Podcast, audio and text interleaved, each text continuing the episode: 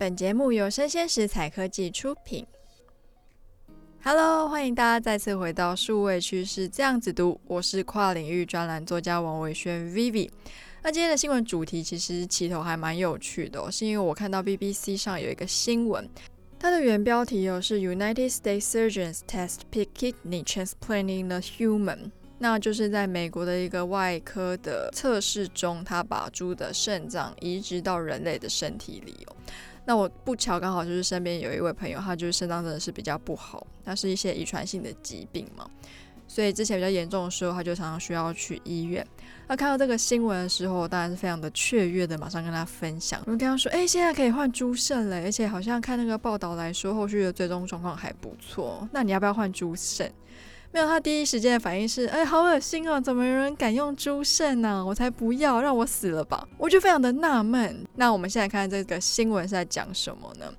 那新闻的大概的内容，我把它 summarize 一下哦，就是根据了器官共享联合网络的数据，在美国目前有十万多人在等待器官移植，那其中呢，超过九万人是在等待我们的肾脏移植。那肾脏平均的等待时间大概是三到五年。那纽约大学的一个医学中心哦，它就是去做基因编辑的方式改变了猪只的序列，做出了这个新款的基因改猪，叫做 GalSafe。那 GalSafe 的猪只呢，不会表现出哺乳类身体内的一种特殊的糖类，叫做 Alpha Galactose。那这个分子在非常多的哺乳类生物都有，唯独灵长类没有。灵长类就像我们人类嘛，或是一些狒狒、猩猩啊，这也是为什么哺乳类生物跟我们人进行一种移植的时候比较容易发生排斥的主因之一。那在这个实验中，他接受移植的本身是一位已经是脑死的患者，有肾功能不完全的迹象。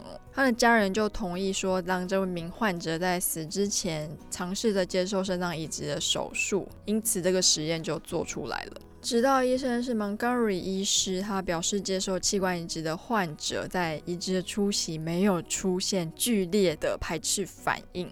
那肾脏跟血管组织结合后，他发现那个肾脏开始产生尿液了。除了产生尿液之外，常用来看肾功能不良指标的叫做肝丝酐，就是 creatinine，在移植后的数值哦，竟然完全恢复正常。那目前这个技术还在等待美国食药署的批准，才能将这个技术实践在我们的医疗上。那像这样在不同物种间的器官移植叫做异种器官移植。这项技术最早可以追溯到一六八二年，只是一位荷兰的外科医生，他想要修补一个俄罗斯士兵的头骨的时候，用了狗骨头的碎片。当时的民风比较保守，科技也没有这么进步。这个举措让当时的教会大惊失色，下令马上把这个狗骨头把它取出来。但没有想到，那个伤口已经愈合得非常好，完全没有办法取下。那这是最早的一种器官移植的技术。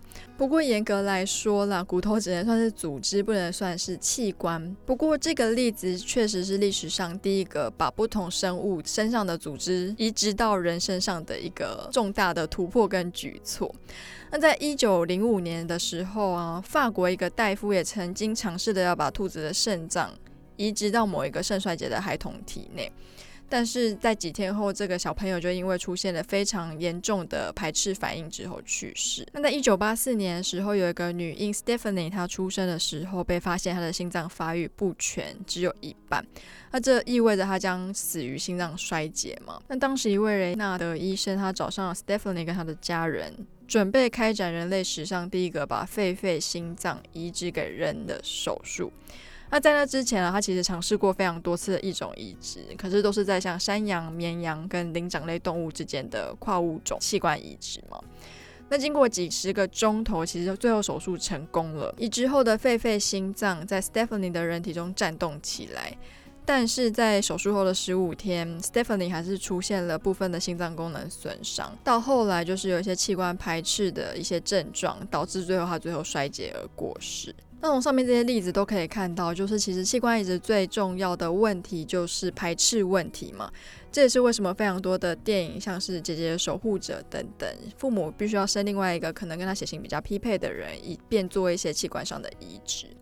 那在第一则新闻就是 BBC 的那一则，他做出的这个 GelSafe 的猪，它被拿来作为肾脏移植，那个是头一遭了。不过它其实早在二零二零年的十二月就得到了美国食品和药物管理局的批准，可以用来作为肉类过敏者的食物。大家听到这边会不会觉得很好奇啊？有人会对肉类过敏哦？那像刚刚所说的就是哺乳类动物里面会表现这个 Alpha Gal 的这个糖类分子。